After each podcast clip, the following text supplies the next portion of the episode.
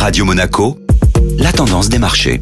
La tendance des marchés avec la Société Générale Private Banking. Bonjour Laura Guilal. Bonjour Eric. Nouveau record atteint par le CAC 40. Les bons résultats d'entreprise ont maintenu la tendance haussière de ces derniers jours, permettant au marché actions d'ouvrir en nette hausse.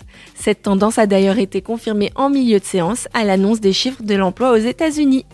À Paris, le CAC 40 a touché un nouveau plus haut historique au-dessus des 7750 points en séance, puis a finalement clôturé en gain de 0,86% à 7743 points. L'indice s'est fait tracter par le secteur automobile grâce aux publications solides de Renault et de Stellantis. Le titre Renault a d'ailleurs signé la meilleure performance du CAC hier avec une envolée de plus de 6,5%, suivi de près par son concurrent Stellantis, clôturant à plus 5,78%. À l'image de la France, les marchés européens aussi été dans le vert.